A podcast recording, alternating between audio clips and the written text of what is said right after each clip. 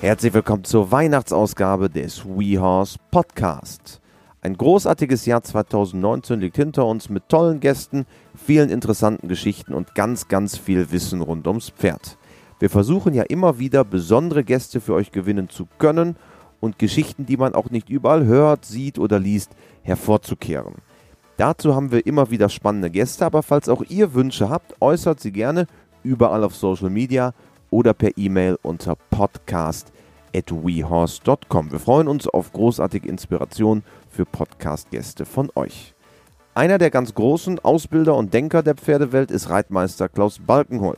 Ich traf ihn ganz vorweihnachtlich an seinem heimischen Kamin. Wir sprachen über seinen ganz persönlichen Blick auf die Dinge, warum er weniger Fleisch isst als früher und was er sich für die nächsten fünf Jahre wünscht. Also viel Vergnügen mit dem Weihnachtspodcast mit Klaus Balkenhol.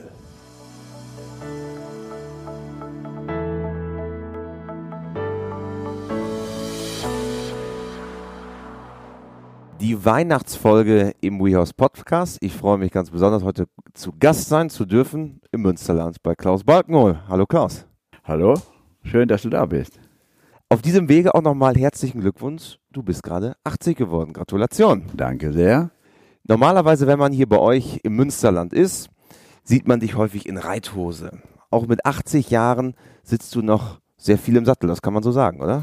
Naja, das hält ja auch gesund. Wenn man also so ein bisschen am Ball bleibt, dann hält das auch so diese Motivation zu reiten aufrecht. Wenn man also da mal so raus ist, dann ist das so schwer, immer wieder anzufangen. Aber deswegen versuche ich jeden Tag oder jeden zweiten Tag dann ein oder zwei Pferde zu reiten, was mir sehr, sehr viel Spaß bereitet. Was ist es, was dich am, am Reiten fasziniert? Was diese Begeisterung, die dich auch jetzt in deinem Alter noch weiter in den Sattel steigen lässt? Naja, erstmal kommt so das äh, Zusammensein mit einem Pferd, mit der Kreatur Pferd. Es ist ja nun, wenn man mal so beobachtet, das Pferd, das nun jetzt sehr viel Muskelkraft hat, aber auch einen eigenen Willen und sich leiten und lenken lässt durch Motivieren. Das macht mir Spaß, so mit einem Pferd zusammen zu sein, dass also wirklich auch Pferde edle, ganz edle Wesen sind und diese zu formen und zu gewinnen für einen selbst, dann arbeiten sie auch für einen selbst. Das ist natürlich was Erhebendes und mich begeistert natürlich auch die Bewegung eines Pferdes und diese Bewegung, die ich auch vom jungen Pferd an beeinflussen kann, so dass es also wirklich für mich als Reiter bequem wird, so auf dem Pferd zu sitzen und dann eben doch ein komfortables Bewegungsmittel habe. Das ist also das, was einen fasziniert, wie die Pferde mitmachen, wie die Pferde dann aber auch naja, wie soll ich sagen, man muss also ein Tier auch verstehen können, man muss auch mal so äh, die äh, Bewegung eines Pferdes umlenken. Was wollen sie dir damit sagen? Oder die Wesensart des Pferdes ist ja eine andere als so ein Hund. Aber im Grunde genommen ist das alles gleich. Man muss die kennenlernen, man muss die Hundesprache oder auch Pferdesprache lernen, um damit auch tatsächlich so umzugehen, als wenn als, als ein Zuschauer, der von außen guckt, dann nun jetzt gar nichts davon versteht, wie der Reiter fühlt. Also es geht gar nicht um die Lektion per se jetzt der Dressurreiterei, die sind dann das Endprodukt in Anführungsstrichen, aber es geht um dieses gute Fundament, die Basis. Ja, wenn du das bekommst, wenn du einfach ein junges Pferd hast, das daher tollt und dann, äh, äh, sagen wir mal so ein zweieinhalb, dreijähriges Pferd, das auf der Wiese umherläuft, galoppiert und trabt und die Anmut dann zeigt, wie die Natur eigentlich so ein Wesen geschaffen hat. Und wenn du dann hinterher manche Pferde siehst, die sind dann sechs, sieben, acht oder neun Jahre alt und die laufen, weil sie laufen müssen, dann ist das einfach eine Geschichte, wo man drüber nachdenken muss und wo man dann auch sich sagen muss, naja, was ist denn der beste Weg, um ein Pferd, wenn man überhaupt diesen Sport äh, nun wirklich machen will, ein Pferd für sich zu gewinnen, um aber auch die gesamte Kraft und auch das Wesen des Pferdes zu erhalten und auch zu fördern, die Bewegung so für unseren Sport, so Dressurreiten, eben zu fördern, umzulenken, sodass also da wirklich eine anmutige Sache mit dem Reiter bestehen bleibt. Das ist also sehr faszinierend, wenn man sich so ein bisschen in diese Materie hineindenkt. Dann ist es, äh, äh, da versteht man sehr vieles. Äh, wenn ein Pferd nun jetzt nicht so will, dass man dann sagt, naja, dann müssen wir den klassischen Bewe Weg beschreiben und, be und begehen Sonst, sonst geht das nicht. Diese klassische Reiterei wurde ja Jahrhunderte, Jahre lang äh, gepflegt und man hat auch da ein positives Ergebnis bekommen, damit die Pferde auch lange gesund bleiben. Und das ist das eigentlich, was man in der Dressurreiterei äh, erwirken sollte. Aber das, was du beschreibst, gilt ja genauso auch für andere Sportarten. Also dieses Zusammenspiel zwischen Mensch und Pferd brauche ich dann unabhängig, ob ich jetzt Dressur reite oder einfach nur mit dem Pferd gerne in den Wald reite oder vielleicht springen. Ja, aber es ist so, dass also für jegliche Sportart, also Dressur, äh, äh, Pferdesportart, gilt immer das gleiche Thema, das Pferd so stark zu machen für diese Übung, die ein Pferd dann eben machen muss. Ob das Vielseitigkeitsreiter ist, Springen oder Dressur, das ist ganz gleich. Ein Pferd muss stark genug sein für das, was, es, was der Reiter eigentlich von ihm verlangt. Und da sieht man manchmal eben Dinge, die mich sehr bewegt haben, wo ich dann auch schon ziemlich sauer geworden bin, wenn also Pferde da nun jetzt vergewaltigt werden, um, um die Ziele eines Reiters nun zu erreichen. Und das ist das, was ich überhaupt nicht mag. Und ich versuche das aber auch bei mir im Stall, aber in erster Linie von mir selbst zu verlangen und das zu pflegen und das auf jeden Tag neu, wenn ich aufs Pferd steige, bin ich auch ziemlich neugierig, was äh, erfährst du heute wieder von deinem Pferd. Bedingt natürlich, dass man die Sprache des Pferdes aber auch versteht, die umsetzt für sich, aber auch das Pferd muss erlernen, welche Hilfen ich gebe, dass also die Sprache, die ich dem Pferd vermittle, das verstehen. Das ist eine unglaubliche Breite und das ist das, was mich so fasziniert. Und wie der alte Satz heißt, so von, von alten Meistern, die gesagt haben, ja, ein Leben reicht nicht für das Reiten lernen. Ich glaube, da ist was dran. Ich merke das auch. Da ich, aber ich will es gerne noch mehr vervollkommnen. Aber das Leben ist zu kurz, leider. Dein Leben hast du ja dem Dressursport gewidmet. Und du selber kommst auch hier aus dem Münsterland und bist aufgewachsen auf einem Hof, wo du auch sehr schnell mit Pferden in Kontakt kamst. Also das, das Reiterliche, der Kontakt zum, zum Lebewesen war von Anfang da in deinem Leben. Ja, ich bin ja dann auf dem Bauernhof groß geworden und in der Landwirtschaft war es in diesen 50er Jahren so, dass also jegliches Getier auf dem Hof war. Ob das Enten waren, Gänse waren, ob das nun Hühner waren oder ob das Schafe waren, Ziegen waren, ob das Schweine waren, Kühe, Bullen oder alles, äh, das, was eigentlich so früher landwirtschaftlich genutzt worden ist. Die Schweine haben natürlich irgendwann das Leben beendet als, als Schlachttier.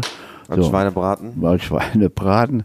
Ja, gut, okay. Wir Kinder mussten auch dabei helfen. Wir mussten auch ein Schwein dann eben dann in die Waschküche führen und dort wurde es von einem Metzger geschlachtet. Das war für uns Alltag oder auch dann äh, Fleisch war für uns Alltag. Auch Gänse, wenn es soweit war, mussten auch getötet und geschlachtet werden. Da haben wir nichts bei gefunden. Aber heute könnte ich das nicht mehr, muss ich ehrlich sagen, weil ich doch zu viel in ein Tier hineindenke.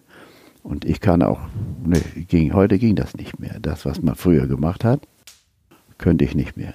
Kriegt man ein anderes Verhältnis zum Tier dadurch? Ja, ne, ein ganz anderes Verhältnis zum Tier diese Hemmschwelle, die man früher nicht hatte, um ein Tier zu töten, das natürlich als Nutztier da war, nicht aus Lust zu töten, sondern einfach, damit man was zu essen hatte. So war das eigentlich. Gerade ne? in der Nachkriegszeit. Ja, genau.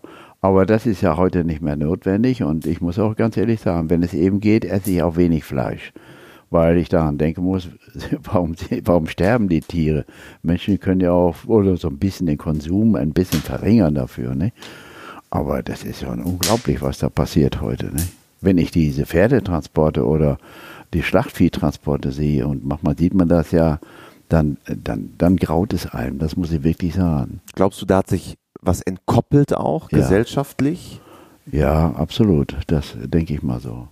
Es ist so, ich glaube, dass diese Gesellschaft sehr, sehr sensibel geworden ist, was dieses so angeht, mit dem Umgang mit Tieren überhaupt. Aber äh, ich habe so den Eindruck, das ist natürlich ein bisschen weit hergegriffen, wenn ich da, wenn ich das mal so sagen darf.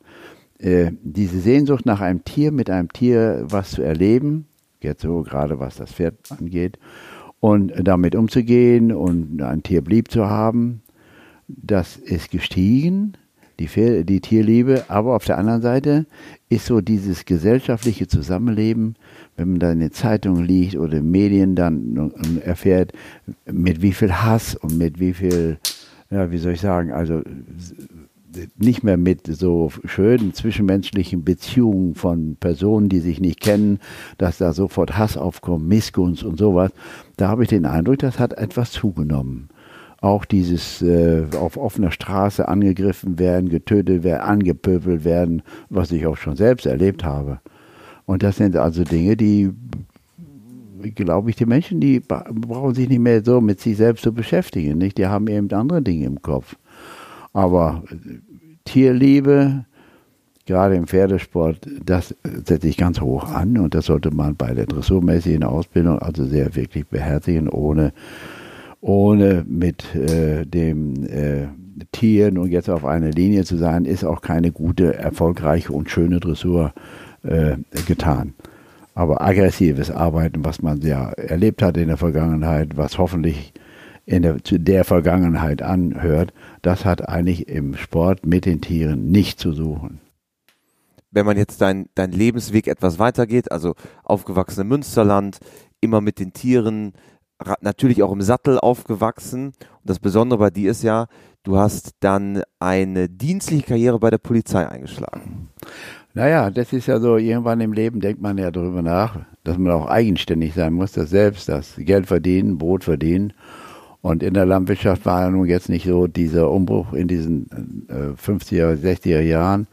Kamen immer mehr Maschinen auf und die Pferde, die hatten dann einen Pferdebestand hatte einen Rückgang. Und äh, der Sport in den Reitervereinen mit den Pferden war halt eben gesellschaftlich auch sehr, sehr populär, war sehr schön. Und äh, dieser Zusammenhalt und aber auch diese Gemeinschaft in Reitervereinen war einfach groß geschrieben, war, war einfach toll. Da gab es die Jugendabteilung, da gab es also auch diese, wenn ich so sagen darf, die Erwachsenenabteilung, aber die wurden alle gemeinsam mitgenommen, um ein Ziel zu erreichen, das Pferd für sich zu gewinnen. Da war also nicht dieses klassische Denken, jetzt muss ich also siegen, jetzt muss ich. Wer kriegt die goldene Schleife? Ja, wer und, und, und nein. Äh, gesunder Ehrgeiz gehört dazu, ohne weiteres, muss aber auch sein. Aber nee, da hat man sich mehr darum gekümmert, wie kommt man selbst klar, auch wie kann ich auch mal anderen helfen. Also da muss ich, das habe ich selbst so erfahren. Aber äh, wenn man dann jetzt heute diese ländliche Reiterei, die immer ein bisschen mehr zurückgegangen ist und dafür aber das professionelle Denken auch in den, in, in den Stellen, wenn ich bedenke, dass in, in den Jahren 50er, 60er Jahren, da gab es im ganzen Umkreis in mehreren Kreis, äh, Kreisen dann eine Reithalle, wo dann alle mal hingefahren sind im Winter. Oder man hat im Winter überhaupt nicht äh, mehr äh, keine Turniere besucht, da hatten die Pferde einfach Ruhe.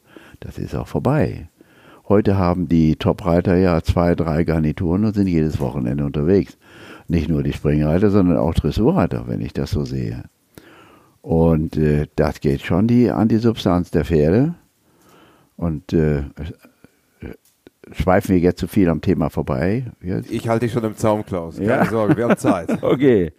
Naja, also dann, wenn man so sich da mal Gedanken darüber macht, was denn heute gang und gäbe ist, und wenn man so mit diesen alten Meistern wie, wie auch äh, Dr. Lehmann oder Stecke, mit denen ich eine sehr gute Verbindung hatte, wir haben uns sehr viel ausgetauscht und das waren ja nun wirklich Leute, die so an die Klassik der Reiterei hingen nicht nur Dressur, sondern in, in, in allen Sparten der äh, Reiterei, dass also das Pferd immer das Pferd geblieben ist, von früher bis heute, dass sich da gar nichts verändert hat. Also Sehne, Muskelapparate, die sind so geblieben. Immer noch identisch, Knochen, logischerweise. Ja, 100 Prozent. Nur, die Pferde sind schöner geworden, für den, Brau, für den Gebrauch, für den Reitsport eben mehr hineingezüchtet mehr Blut ist eingezüchtet worden, aber auch vom ganzen Exterieur und Interieur, das hat sich also total verbessert.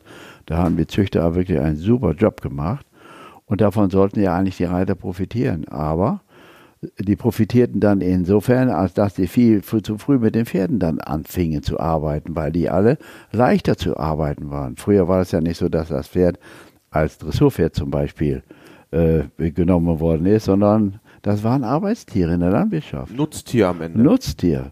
Und da wurde ja, naja, nach Feierabend, auch wenn die Pferde dann acht Stunden gearbeitet haben, dann wurde dann also mit dem Pferd, das wurde gesattelt und dann wurde zum Reiterverein geritten. Und dort haben wir dann auch noch dressurmäßig geritten und dann immer nach der Dressur das Springen. Aber da war also die klassische Reiterei, glaube ich, schon etwas gefestigter. Heute geht man verschiedenste Wege in der Reiterei dass man also die Klassik da ein bisschen verlassen hat und hat sich also der, der schnellen Ausbildung zugetan. Man sieht heute, ich habe also letzte Woche noch ein zweieinhalbjähriges Pferd unterm Sattel gesehen.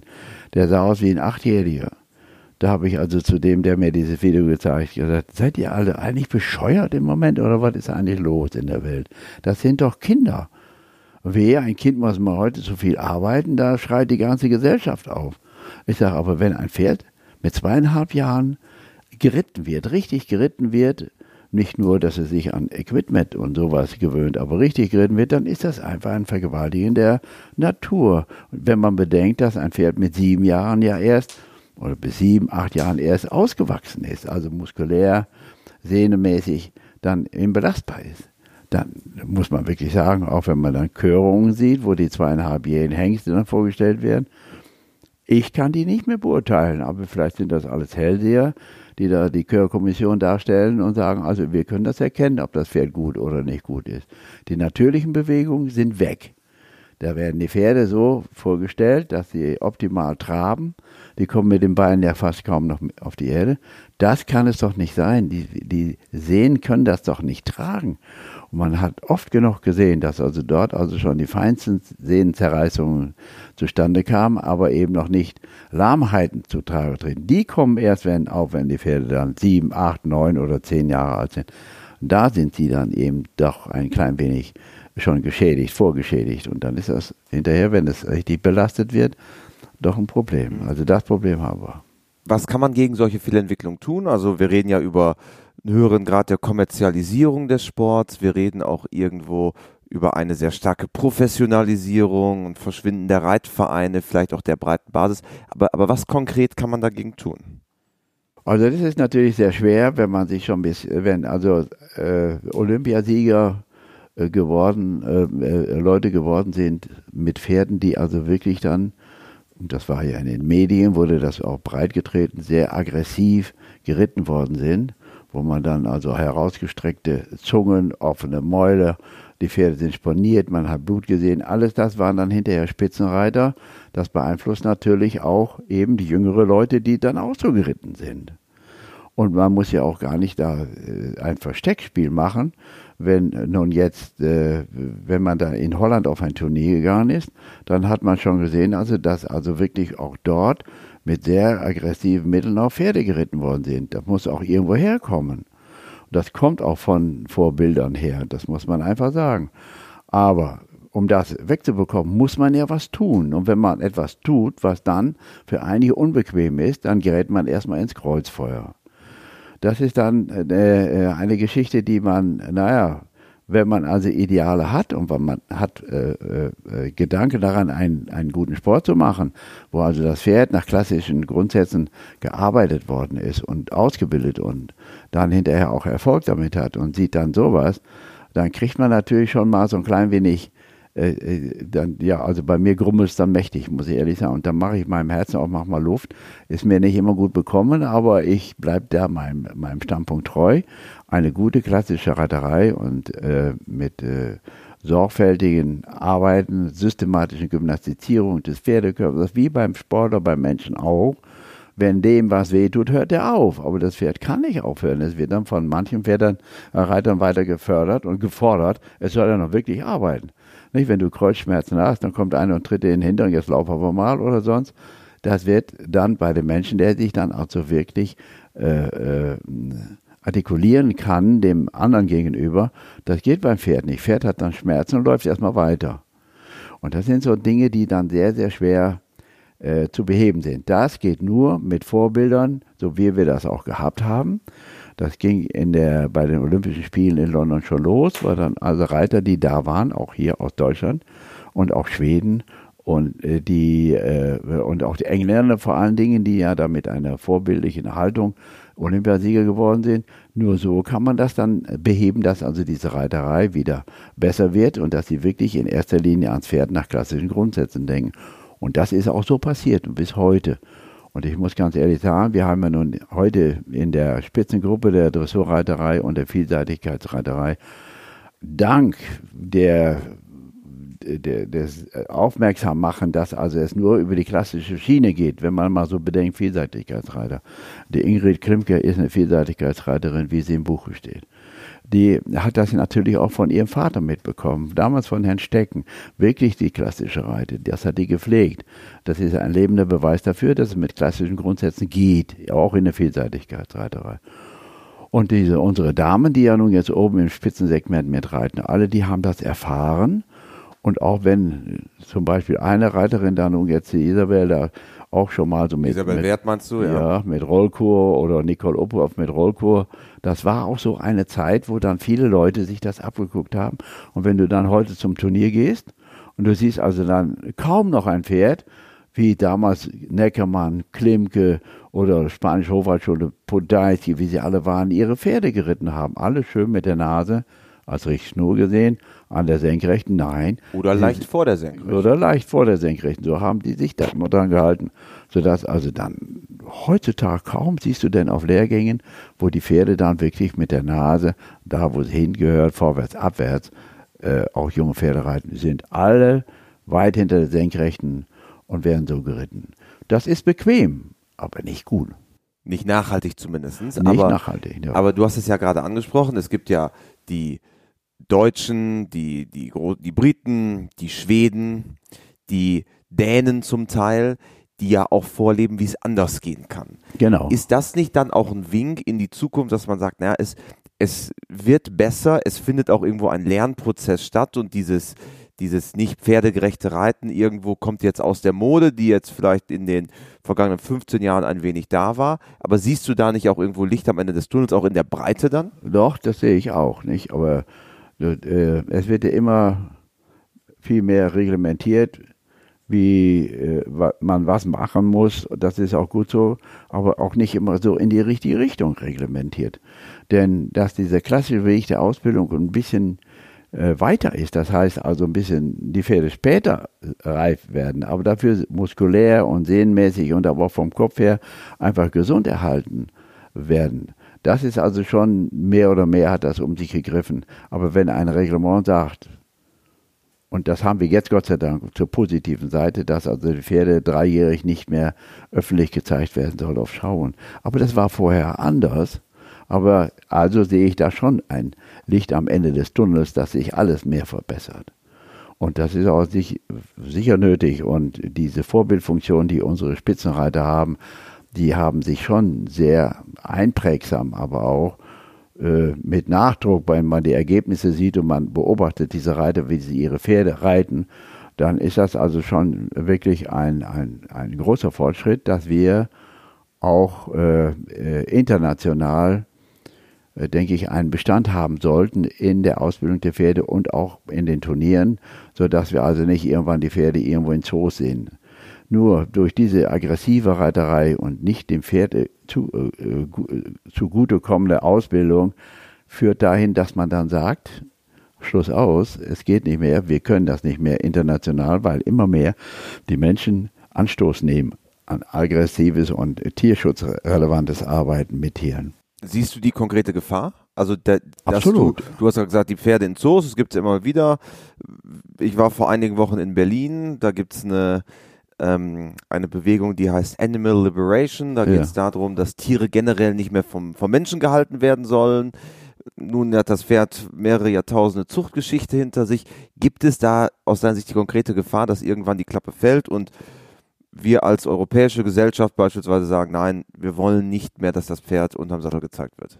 Also das wird sehr schwer werden, ist ein langer, langwieriger Prozess, aber da müssen halt eben äh, äh, andere Geschichten aufkommen und dann sollte also nicht in der Öffentlichkeit darüber diskutiert werden, dass Pferde halt eben, äh, wenn sie geritten werden, sponiert werden, dass Pferde äh, aus dem Maul bluten, dass äh, auf großen Schauen zum Beispiel Pferde disqualifiziert werden, weil die Sporenstiche erlebt haben. Man sieht dann auch da, wo der Sporen ist, da ist Blut oder das Maul, das blutet. Das sind ja alles Gewalteinwirkungen. Das Pferd blutet ja nicht so äh, wie der so. Jesus aus Wunden, die weiß keiner, ja, ja. wer ihm die zugefügt hat. Aber das gibt es überhaupt nicht. Und wenn Pferde die Zunge rausstrecken und die ist blau und dann das, der Anblick eines Pferdes ist äh, ziemlich, man sieht einem Pferd an, dass es Schmerzen hat und dass es ein Unwohlsein hat. Aber es ist auch so, dass wir naja, früher, wenn man mal den Schritt zurückgeht und haben die Pferde als Nutztiere und als Arbeitstiere gehabt, so wie ich selbst mit Pferden gearbeitet habe, äh, dann äh, ist es einfach so, dass die, das ja nicht immer nur so ein, ein, ein Paradies für Pferde ist, wenn sie auf der Koppel laufen und kommen dann rein und so. Man, die können ja auch zu etwas nutzen. Das heißt, man hat sie angespannt, dass sie Fluch ziehen oder Eggen ziehen und so. Das hat sich dann ja alles überholt über Maschinen. Dann auf einmal gab es ein Tief in der Ausbildung überhaupt mit im Pferdesport und hinterher ging es über die Vereine wieder vorwärts. Und heute haben wir natürlich eine unglaubliche Pferdewirtschaft, wenn man das so sieht, dass also auf Auktionen ja Preise erzielt werden von knapp zwei Millionen für ganz junge Pferde. Für mich einfach ein totaler Irrsinn. Es kann sich der Normalsterbliche kein gutes Pferd mehr, das in Anführungsstrichen gut sein soll, kaufen. Denn das sind ja diese, äh, naja, die Geschäftemacher, die dann eben diese tollen Pferde kaufen können, in Anführungsstrichen tollen Pferde kaufen können. Aber dann fragt man sich immer hinterher, wo bleiben sie alle? Wir haben so tolle Pferde, die drei, vierjährig turnieren. Und dann sieht man sie im Sport nicht mehr wieder. Was passiert? Und keiner kann das beantworten. Aber ich denke daran, dass die Pferde viel zu früh in, den, in, den, in, den, in die schwere Arbeit genommen werden, um auch schnell und früh äh, einen respektablen Wert zu erhalten, damit die Leute dann auch ihre Markt machen können. Also das ist die, die große Gefahr.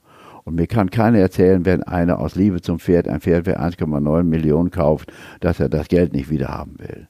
Also das sind alles Geschäftemachereien und das ist auch ein Punkt, wo ich große Sorge habe, dass wir dann irgendwann eines Tages nicht mehr das Reiten in den Vordergrund stellen, sondern dass also der Markt dann bestimmt, was los ist mit dem Pferd und dass der Normalsterbliche sich kein Pferd mehr kaufen kann. Und der Normalsterbliche ist eigentlich der, der den Reitsport trägt.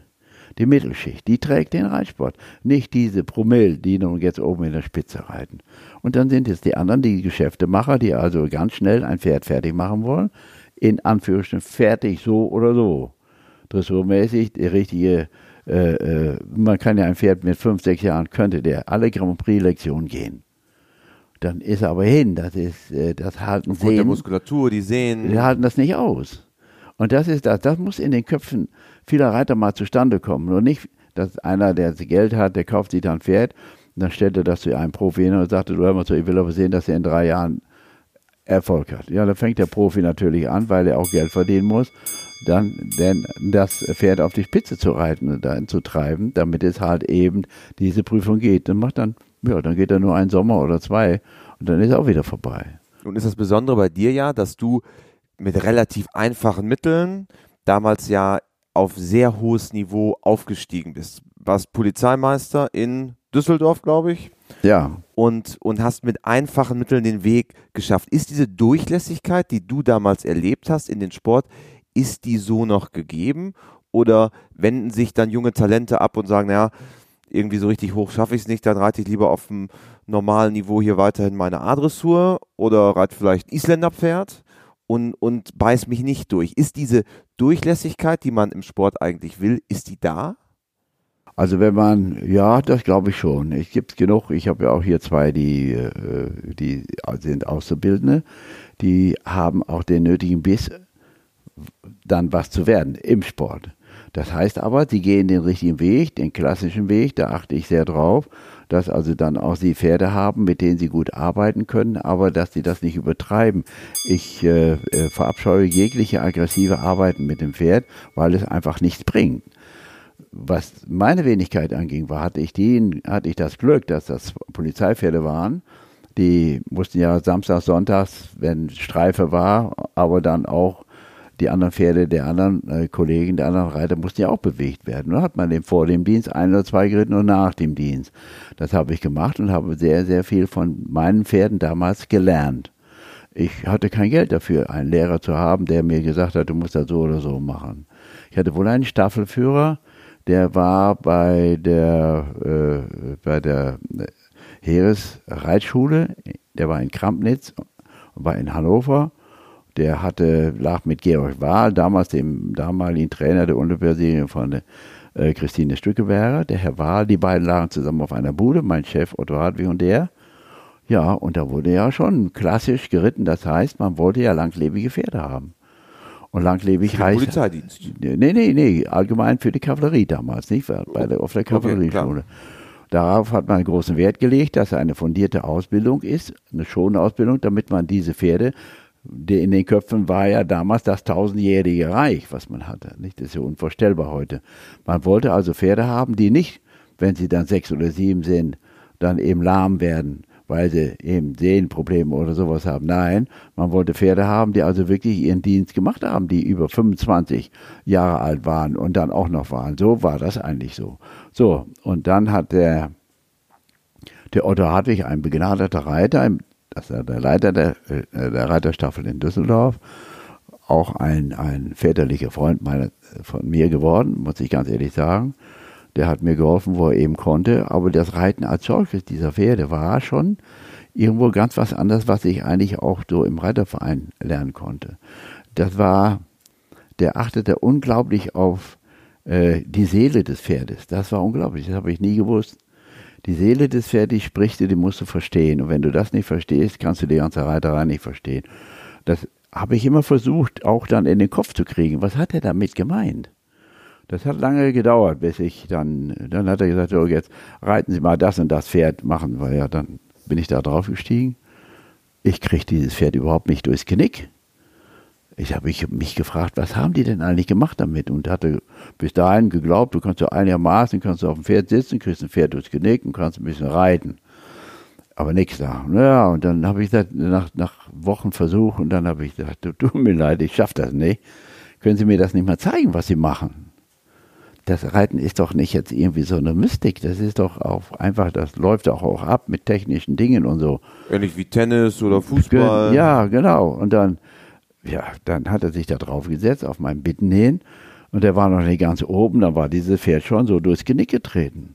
Kriegte eine andere Form, hob den Rücken, er saß drin, ist angeritten, als wenn das nicht wäre. Das war einfach für mich faszinierend. Das war für mich einfach nicht fassbar. Da habe ich gedacht, nee, also das lernst du nie sowas. Und dann bin ich angefangen, also auf Pferde, die nicht durchs Genick wollten, zu reiten, vor dem Dienst, nach dem Dienst, bis ich das geschafft hatte und dann eben so dann eben diesen Weg auch theorisiert habe mit meinem Chef damals, mit dem Otto Hartwig, meinen so, ist das denn so gut? Ja, das ist gut, hat er gesagt. Dann sind ich gar nicht ausgelassen. Der konnte keinen so Unterricht geben. Aber er war ein begnadeter Reiter und ich habe da immer zugeguckt, wenn er geritten hat, jede freie Minute, wenn er dann mal ein oder zwei Pferde reiten wollte und er hat das dann auch hinterher gemacht, dass ich dann vor dem Dienst ihm zugucken konnte oder nach dem Dienst. Er war ein sehr, sehr guter Mann. Naja, aber jetzt nochmal auf die Frage zurück, überlebt der Reitsport auf die Dauer? Das ist wirklich eine Sorge, wenn wir die Medien oder wenn wir viele Menschen, die Pferde sehen, die da malträtiert werden und die dann aggressiv ausgebildet werden, dann glaube ich schon, dass dann irgendwann die FEI dann sagen wird, ja, so geht das nicht weiter, wir können reglementieren, reglementieren was wir wollen. Wenn wir diese aggressive und das äh, das harte Reiten nicht in den Griff bekommen, dann glaube ich, stehen wir auf dem Weg, dass das Pferd irgendwann mal im Zoo zu sehen ist. Und wenn man dann auch, wie das hier in Deutschland gemacht worden ist, bei der Deutschen Reiterlichen Vereinigung, dass man äh, runde Tische gebildet hat, wo man dann über dieses aggressive Reiten nachgedacht hat, ist das noch zu akzeptieren? Wie weit ist das zu akzeptieren? Äh, und Stewards ausgebildet worden sind, Stewards eingesetzt werden, dass sie also wirklich auf den Turnieren dann die Wächter sind des guten Sports. Genau, Stewards, weil die es nicht wissen, auch mit dem internationalen Reglement nicht äh, Firmen ja. sind, das sind quasi diejenigen, die dafür sorgen, im Rahmen der Veranstaltung, dass die Regeln eingehalten werden. Zum genau. Abreiteplatz auf dem Weg ja. in die Arena, ins Viereck. Ja, aber Regeln heißt, also die, geachtet wird. Ja, nur mal die normalen Regeln, das ist ganz in Ordnung, aber die, die Regel, äh, mit einem Pferd umzugehen, mit einem Tier umzugehen, nicht aggressiv zu werden, dass pferdegerecht gearbeitet werden, darauf achten die. Und das ist eigentlich traurig, dass man sowas einsetzen musste. Und, äh, und ich glaube, das geht immer mehr dahin, dass also die internationale reiterliche Vereinigung immer mehr darauf bedacht ist, dass wirklich gutes Reiten ans Tageslicht kommt, wo die Medien dann aber auch positiv drüber sprechen und nicht als Überschrift wieder ein Pferd mit blauer Zunge, Zunge rausgezogen, ein Pferd äh, Reitemaltritt. Das sind Schlagzeilen, die brauchen wir nicht. Wir sind eine Minderheit, wir Reiter. Das im Gesamtsportbereich. Und wenn man dann zum Beispiel in die Zeitungen aufschlägt und man hat also vier volle Seiten oder fünf volle Seiten nur vom Fußball, dann eine Seite nur von Leichtathletik, wenn wirklich so ein äh, Event ansteht Und Reiterlein eine ganz kleine Überschrift, nicht Ingrid Klimke dann mit einem wunderbaren Award ausgestattet und so, dann stimmen die Verhältnisse dann meistens nicht, meistens nicht mehr. Wobei das Reiten ja eine sehr, sehr schwierige Sportart ist. Und das und dieses gehen nicht immer viele Ausbilder ein. Die wollen das schnell machen, das einfache Mittel. Sie gebrauchen Hilfszügel, um ein bestimmtes Maß beim Pferd zu erreichen, dass es durch Genick geht und dass man es reiten kann, dass man es aufsitzen lassen kann. Oder zum Beispiel die Aufrichtung eines Pferdes. Dann täuschen sich einige Ausbilder selber, indem sie ein Vorgut schnallen, dass der Sattel nach hinten kommt, die Pferde größer werden. Man spricht ja von der relativen Aufrichtung. Bei einer ordentlichen Ausbildung funktioniert die Hinterhand besser. Das Pferd nimmt die Last, die ja normalerweise mehr auf der Vorhand liegt, etwas rückwärts nach hinten hin. Und dann täuschen sich Reiter selbst. Das sind alles Fehlentwicklungen, die wollen wir nicht. Und wenn wir nicht aufpassen, dass also dieses, äh, naja, dieses, wenn, wenn der Zuschauer zum Beispiel auf einem, äh, auf einem Turnier ist und er guckt bei so einer Veranstaltung zu und sagt, Mensch, das ist aber schön gewesen, wie das Pferd da gegangen ist. Das ist das, was wir wollen. Und wenn aber einer gewinnt und der mit aggressiven Mitteln, was ich selbst erlebt habe, sein Pferd vor der Prüfung noch malträtiert hat, dann gehört das nicht dahin. Aber wenn dann Tierschützer, und wir haben ja Tierschützer, die stehen ja an den, an den Seiten und, und, und filmen und fotografieren, das ist dann, dann müssen wir uns selbst an die Nase fassen, wir Reiter. Und da sage ich immer wieder, nicht die Tierschützer, die an der Seite stehen, sind dann schuld an diesem Dilemma, äh, Dilemma sondern die, die es gemacht die, haben. Die es gemacht haben. Und alle schimpfen auf diese Tierschützer, alle schimpfen darauf, was sie alle furchtbares Zeug machen. Aber ich sage, ihr müsst euch mal selbst an den, an den Koffer packen. So geht es nicht. Und das könnte passieren, wenn also das überhand nimmt, dass also die Medien, äh, die, die Medien da so äh, äh, negativ drüber berichten, dass man irgendwann eines sagt, also Pferd darf nicht mehr von Menschen äh, gewaltsam geritten werden. Konkret jetzt Thema Schlaufzügel beispielsweise.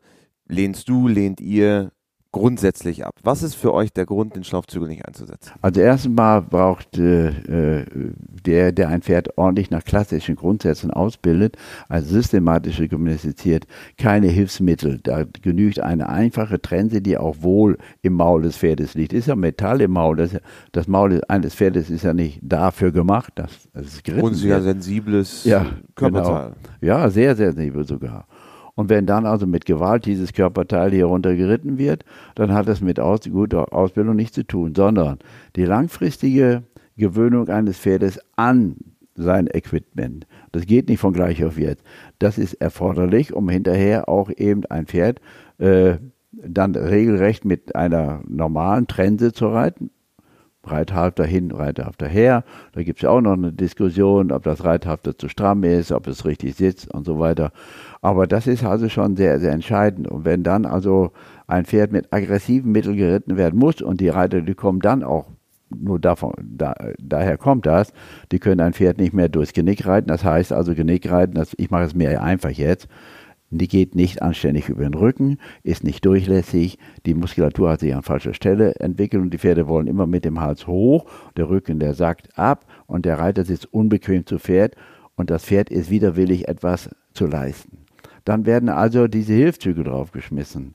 Das heißt also der Schlaufzügel, womit das Pferd dann also gewaltmäßig den Kopf runtergezogen In die Position reingezwängt. In die Position, die normalerweise über systematisches Gymnastizieren erreicht wird. Das ist ein Prozess, der dauert etwas länger. Und deswegen hat man ja früher gesagt, wir brauchen einmal eine jüngere Monte, eine ältere Monte.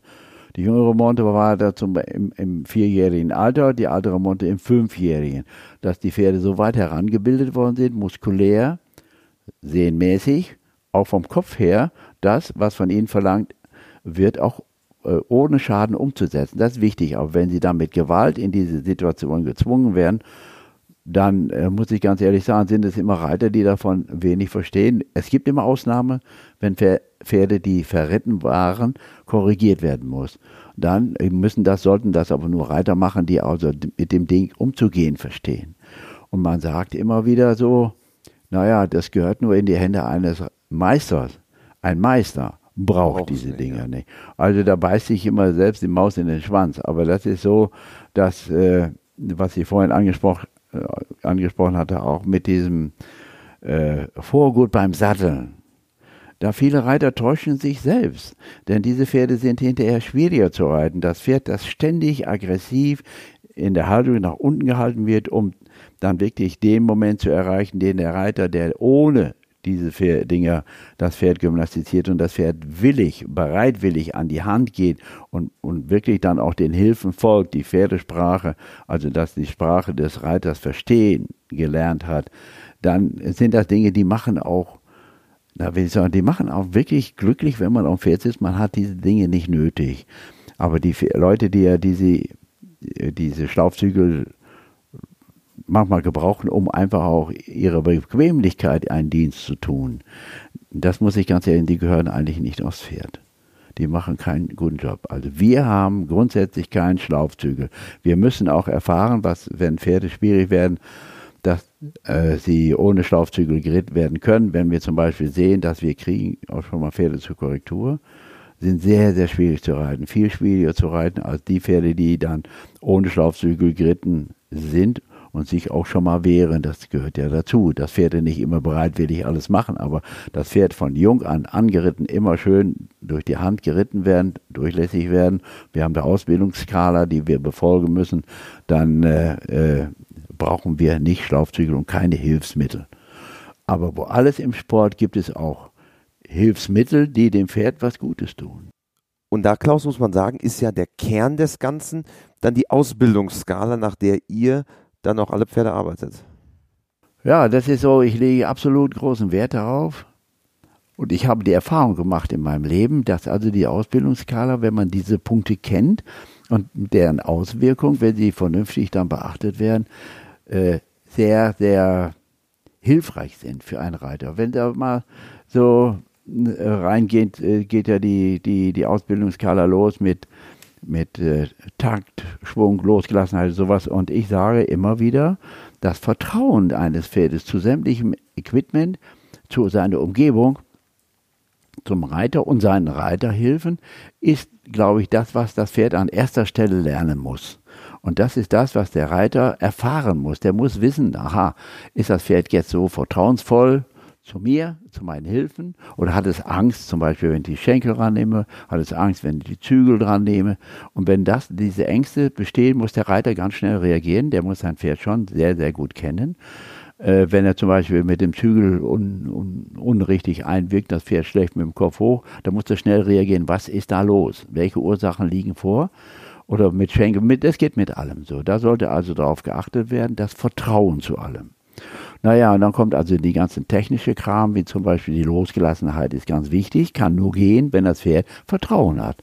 Wenn das Pferd ängstlich hat und es hat kein Vertrauen zu irgendeinem Gegenstand, dann wird es auch nicht, sich nicht loslassen können. Dann geht es natürlich auf die Reinheit der Gänge über. Losgelassenheit zählt dazu. Wenn ein Pferd verspannt ist, dann sind die, die Gänge auch nicht mehr so sauber und fein, schwingend durch den Rücken. Dies, das wollen wir.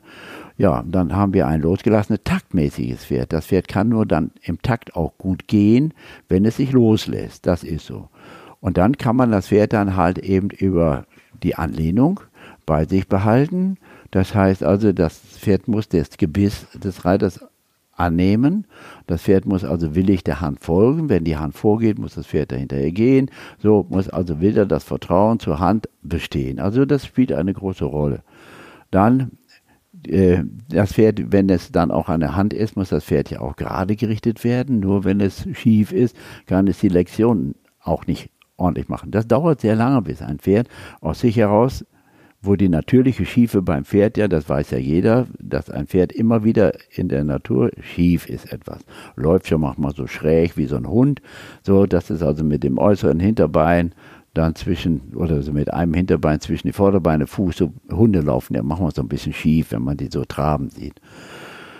Ja, und dann kommt die Anlehnung, das gerade gerichtet sein. Dann kommt dann auch zum Schluss hinterher, wenn das alles stimmig ist, die Versammlung, dass das Pferd also wirklich dann wie so eine Piaf und Passage, wir nehmen jetzt das Höchste, was ein Dressurpferd äh, ordentlich machen ultimative soll. Ziel irgendwo. Ganz, ja, sodass er das Pferd sich in der Hinterhand senkt, so durch die Gelenke fußt, also schön gleichmäßig und auch so, dass es für den Reiter angenehm ist, dass das keine stoßende Bewegung mehr ist, dass es also wirklich geschmeidig ist und sehr durchlässig wird. Das ist also das Ziel. Und diese einzelnen Punkte müssen immer wieder abgerufen werden können, wenn man reitet. Geht ganz blitzschnell. Und wenn man geübt ist, dann hat sich das so eingeprägt, dann merkt man, aha, Pferd geht nicht taktmäßig, oh, da tut mir der Buckel weh, das Pferd nimmt eigentlich mit und alle diese Dinge muss man als Reiter äh, erkennen und das ist ein langwieriger Weg, bis man das so in Fleisch und Blut hat und intuitiv reagiert. Und man lernt es auch zu erfühlen an Ja, ja, also so, das Gefühl ist dann bestimmend hinterher für die Hilfen, die man als Reiter gibt. Das heißt, man gibt hinterher nicht mehr bewusst, wo man sagt, oh, jetzt musst du den Schenkel einsetzen, damit es vorwärts geht. Nein, dann passiert alles intuitiv, wenn der Reiter geschult ist. Und das kann man natürlich auch selbst immer wieder schulen und das kann man auch beim Pferd abrufen. Wenn, das ist faszinierend, wenn ein Pferd, wenn, wenn man ein Pferd hat, das bis zum, zur Grand Prix-Reife äh, äh, Grand Prix ausgebildet ist, wo man dann also Pierre von Passage abrufen kommt, äh, kann, dieses erhebender Macht oder wieder runterfährt oder fliegende Wechsel, so, wenn man das alles hat oder Pirouetten, der, der Galopp auf der Stelle geübt wird, das ist unvergleichlich schön und man merkt, dass einem Pferd das auch Spaß macht. Und nur wenn ein Pferd freiwillig in diesen Dienst des Menschen geht, ist das gute Reiterei und alles andere ist abzulehnen. Ist das dann auch, sind das die Momente, die dich dann auch antreiben, als Pferdesportler, als genau. Fußsportler, diese Momente ja. zu erreichen? Das ist super. Das ist einfach, wenn du mal so auf ein ausgebildetes Pferd hast, das schön und gut ausgebildet hast. Es ist ein erhebendes Gefühl. Deswegen seid ihr oft schon mal so Schüler auf von uns gut gerittenen Pferden und die sagen, ist ja toll, das möchte ich auch mal lernen. Ja, du brauchst aber viel Geduld.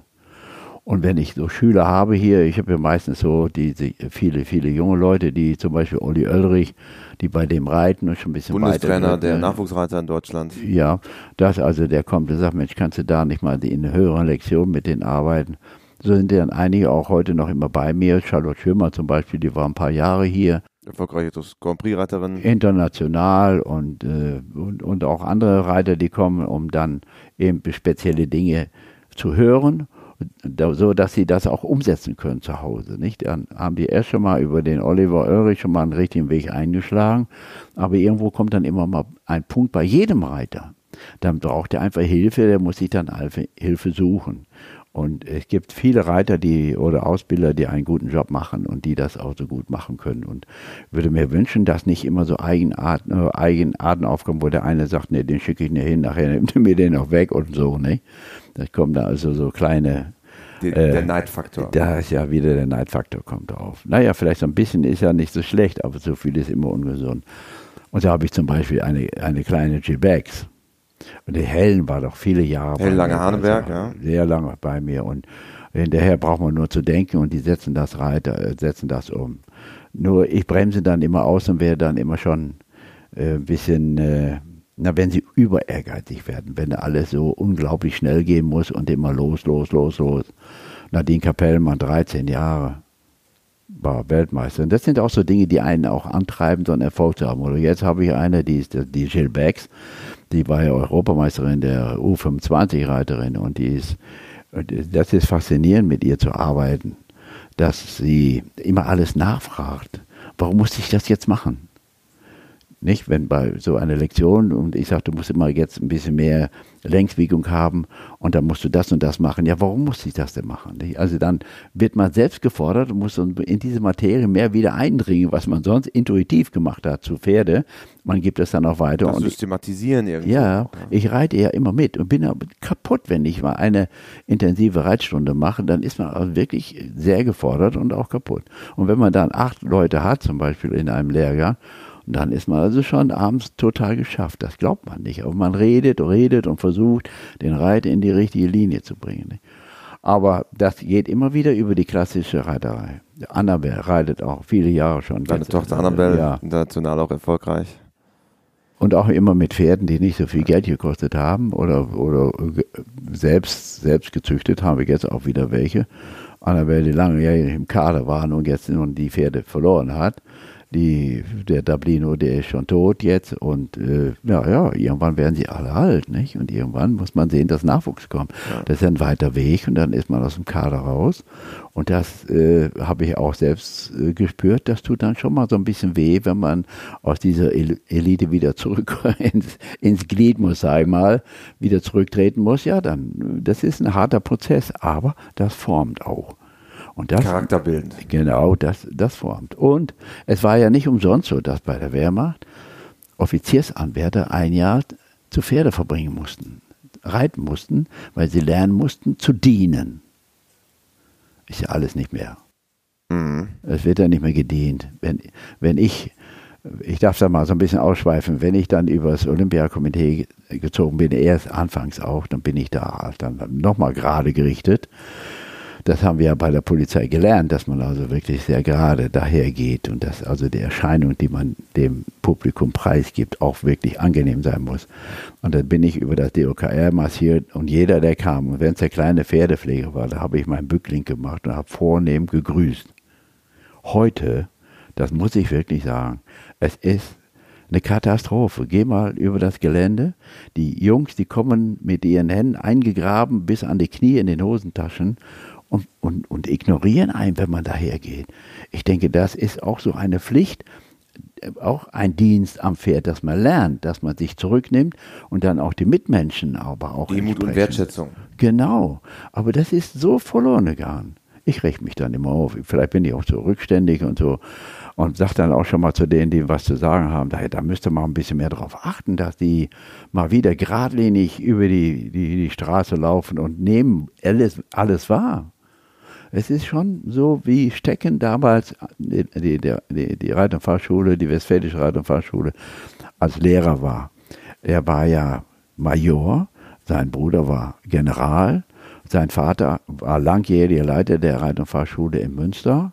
Und das waren so eingefleischte Leute, die da unglaublich auf diese Etikette Werte gelegt haben, weil das Leben mit einem Pferd ist wirklich ein, ein wie, ja, wie soll ich das sagen jetzt? Seriöser und ein, ein Beruf beziehungsweise eine Tätigkeit, wo man sich als Mensch selbst zurücknehmen muss, um das mit, mit, mit dem, wo man mit umgeht, in den Vordergrund stellt. Das Pferd. Aber so ist es auch mit Menschen. Bei dem Stecken in der Reit- und Fahrschule mussten alle eine Mütze tragen. Auch die, die nie eine Hut oder Mütze getragen haben. Aber sie mussten eine Mütze tragen. Warum? damit sie jeden, der da das Gelände betreten hat und den Hut ziehen konnten. Den Hut gezogen haben. Nicht einfach so, aber auch dann den, den Dienst dem anderen gegenüber äh, gezeigt haben. Jawohl, ich akzeptiere sie. Auch wenn er nicht gekannt hat. Das war unglaublich. Ich habe gedacht, immer, was ziehen die denn in ihre Mütze hier runter? Nein. Ich habe ein sehr gutes Verhältnis damals mit dem Major Stecken gehabt. Ein ganz großes Vorbild der über 100 geworden ist. Und bis zu seinem letzten Tag dann die Reiterei und das, das, das äh, Steckenpferd im wahrsten Sinne. Im wahrsten Sinne des Wortes, ja. Hat er, ne? Wahnsinn. Wenn, Klaus, wenn wir uns hier in fünf Jahren wieder treffen, um auch ein wenig Optimismus zu versprühen. Ja. Was würdest du dir wünschen, wo die Reiterei dann steht? Also ich würde, äh, obwohl die Reiterei dann stehen, was ich mir wünschen wäre, ist wirklich die Reiterei in hoher Achtung des, dem Pferd gegenüber. Ein Sport, den alle lieben, der hoch anerkannt ist, auch bei Menschen, die nun jetzt nichts mit dem Pferd zu tun haben. Die sagen, jawohl, das ist toll, wie die Menschen mit den Pferden umgehen, mit diesen Geschöpfen. Das würde ich mir wünschen. Und das würde ich mir auch nicht nur in fünf Jahren wünschen, sondern Lebenszeit, aber heute angefangen. Unsere Pferde ab bestehen heute. seit, ja, nicht nur ab heute, schon ab Schon gestern. länger. Ja, genau. Also der, das Pferd ist ein, ein, ein, ist ein, ein, ein Lebewesen, dem wir einen Dienst antun müssen. Es ist total in unserer Hand wie dem Pferd das geht, liegt nur an uns Menschen, wie mit ihm umgehen. Wir sperren es in eine 5 mal 5 Meter Boxe, wobei das doch ein Steppentier ist, eine, ein Lauftier ist. Was machen wir mit den Pferden? Das ist doch kein Wunder, dass die Menschen kommen und sagen, das wollen wir nicht mehr. Wir wollen ein Pferd, das sich frei in der Natur bewegt. Die Anmut der Schönheit, das alles wollen wir bei einem Pferd, frei laufenden Pferd sehen. Da habe ich meine Angst, dass die Menschen da mit diesem Pferd, mit diesem Geschöpf nicht entsprechend umgehen, sodass also dann auch tatsächlich die Welt sagt, Mensch, das ist was Tolles, dass Reiter auch ihre Pferde so gehen. Und nicht diese Dinge aggressiven Reitens, aggressiven dann an erster Stelle. Da, das gehört einfach nicht dahin. Mhm. Dazu ist das Pferd einfach ein Geschöpf, dem wir dienen müssen. Deswegen mussten ja früher Menschen dienen, also wie bei der Wehrmacht. Genau. Ja, und, und daran denke ich. Und das nimmt den Menschen selbst zurück, wenn er das verstanden hat. Er kann nicht machen mit dem Pferd, was er will. Wenn er ungerecht ist mit dem Pferd, das Pferd rächt sich. Haben wir gesehen. Wir haben in vergangenen Turnieren gesehen, dass äh, die Leute über dieses äh, äh das Geschöpfpferd hinweggegangen ist, haben es trotzdem geritten, obwohl es nicht in Ordnung war, obwohl es krank war. Und hinterher waren sie weg vom Fenster. Ja. Also ein Aufruf auch zu mehr Demut in dieser ganzen Thematik. Ja, Demut. Demut, das ist wirklich gefragt. Ja. Lieber Klaus, am Ende eines jeden WeHorse Podcasts habe ich die vier klassischen WeHorse Fragen. Die möchte ich auch dir stellen. Und Frage Nummer eins ist, hast du ein Motto, nach dem du lebst? Also ich sage immer, wenn ich unterwegs bin, ich kann das etwas länger antworten, nicht? Ja, klar. Also, wo ich, ich sage, das Leben bereichert, ist bereichert durch Sonne, Arbeit, Bewegung und Hochachtung vor Mitmenschen und, und, und Tieren. Sehr gut. Ja, das eine. Dann Frage Nummer zwei. Gibt es einen Menschen, der dich vielleicht auch im Hinblick auf die Pferde besonders geprägt hat? Das ist der Otto Hartwig, der ehemalige Leiter der Polizeireiterstaffel in Düsseldorf, der ein, ein väterlicher Freund war und ein unglaublich gutherziger Mensch war, trotz seines Wissens um das Pferd, der nie ein Sportreiter war, der eigentlich keine fliegende Wechsel reiten konnte, aber was er konnte, sich in ein Pferd hineindenken und äh, wie zum Beispiel hohe Schulreiten wie Pierre von Passage, der aber den Dienst bei der Polizeireiterstaffel gemacht hat, der aber das Zeug hatte, nun jetzt ein ganz großer in der Reiterei zu werden. Aber er war einfach zu bescheiden, das muss man sagen. Und er war zu den Menschen was ich nie wieder so richtig erlebt habe, zu den Menschen zuvorkommend, er sich selbst zurückgenommen hat, das hat mich fasziniert, wie er so die Herzen jedes Menschen sofort äh, erobert hat. Das war toll. Im Dienst der Sache am Ende. Ja, Im Dienst der Sache, aber so rein menschlich gesehen. Das war unglaublich. Dann Frage Nummer drei. Wenn du Reitern oder Pferdemenschen dieser, auf dieser Welt eine Sache im Umgang mit ihren Pferden auf den Weg geben könntest, was wäre es? Geduld. Klare Antwort. Und zum Abschluss vervollständige bitte diesen Satz, Pferde sind für mich. Erste Priorität. Großartig. Danach kommt, glaube ich, nichts. Danach nicht. Lieber Klaus, wie verbringt ihr als Familie die Weihnachtszeit? Ja, so familiär. Und wir werden, was wir immer gemacht haben, hier in diesem Raum einen großen Weihnachtsbaum aufstellen. Der passt kaum unter die Decke, aber meine Frauen lieben das, ja, und meine Tiere auch. Wir haben hier vier Hunde, du hast sie alle gesehen. Und das Haus ist voller Tier, Getier. Und wir haben äh, draußen, wenn du rausguckst mal und du siehst dann die Vögel, wie die da, da rumflattern. Und also wir sind ja praktisch hier, das ist pur Natur. Und das ist das, was, was mich auch am Leben hält. Wir fühlen uns so geborgen und wir staunen dann jedes Mal, wenn wir dann immer wieder über die Nachrichten hören, wie viel äh, wie viel schlimme äh, Geschichten passieren. Ich meistens freue mich immer, wenn wir hier sitzen und frühstücken oder machen was Schönes, dass wir dann hören über die Nachrichten Stau, da Stau, da Stau, da Stau, da Stau. Da, und ihr in Ruhe am Frühstückstisch. ja. ja. Aber so leben wir auch Weihnachten schön hier zu Hause. Und äh, wir sind noch so ein bisschen was vom alten Schlag. Wir besuchen die Kirche und dann, naja, aber so ist das Leben. Familiäres Leben und Besinnen und eine besinnliche Zeit, das ist toll. Und unsere Pferde müssen natürlich arbeiten. Das heißt also, die müssen Bewegung haben. Die werden dann also jetzt wirklich während der, dieser Weihnachtszeit, über die Weihnachtszeit hinaus, leicht bewegt, abgaloppiert, sodass die auch wirklich mal ein bisschen rumspacken können und sowas. Nicht? Also Besinnlichkeit für die Menschen und für die Pferde. Und, und absolut für die Pferde. Das ist ja. sehr, uns ist sehr, sehr wichtig. Also, schöne Weihnachten und vielen Dank. Klaus ja. Balkenhol. Ja, danke dir auch. Ich möchte, dass du auch eine schöne, besinnliche Weihnachtszeit hast und nicht immer in den Stiefeln stehst. Danke, danke. Ja, gerne. Ciao. Was mir nun noch bleibt, ist euch eine schöne Weihnachtszeit zu wünschen. Genießt die Besinnlichkeit im Kreise der Familie und rutscht gut herein in das neue Jahr 2020. Pünktlich zum Jahresstart gibt es dann auch die nächste Podcast-Folge. Wir alle hier bei WeHorse wünschen euch frohe Weihnachten allerseits. Bis bald, euer Christian Kröber.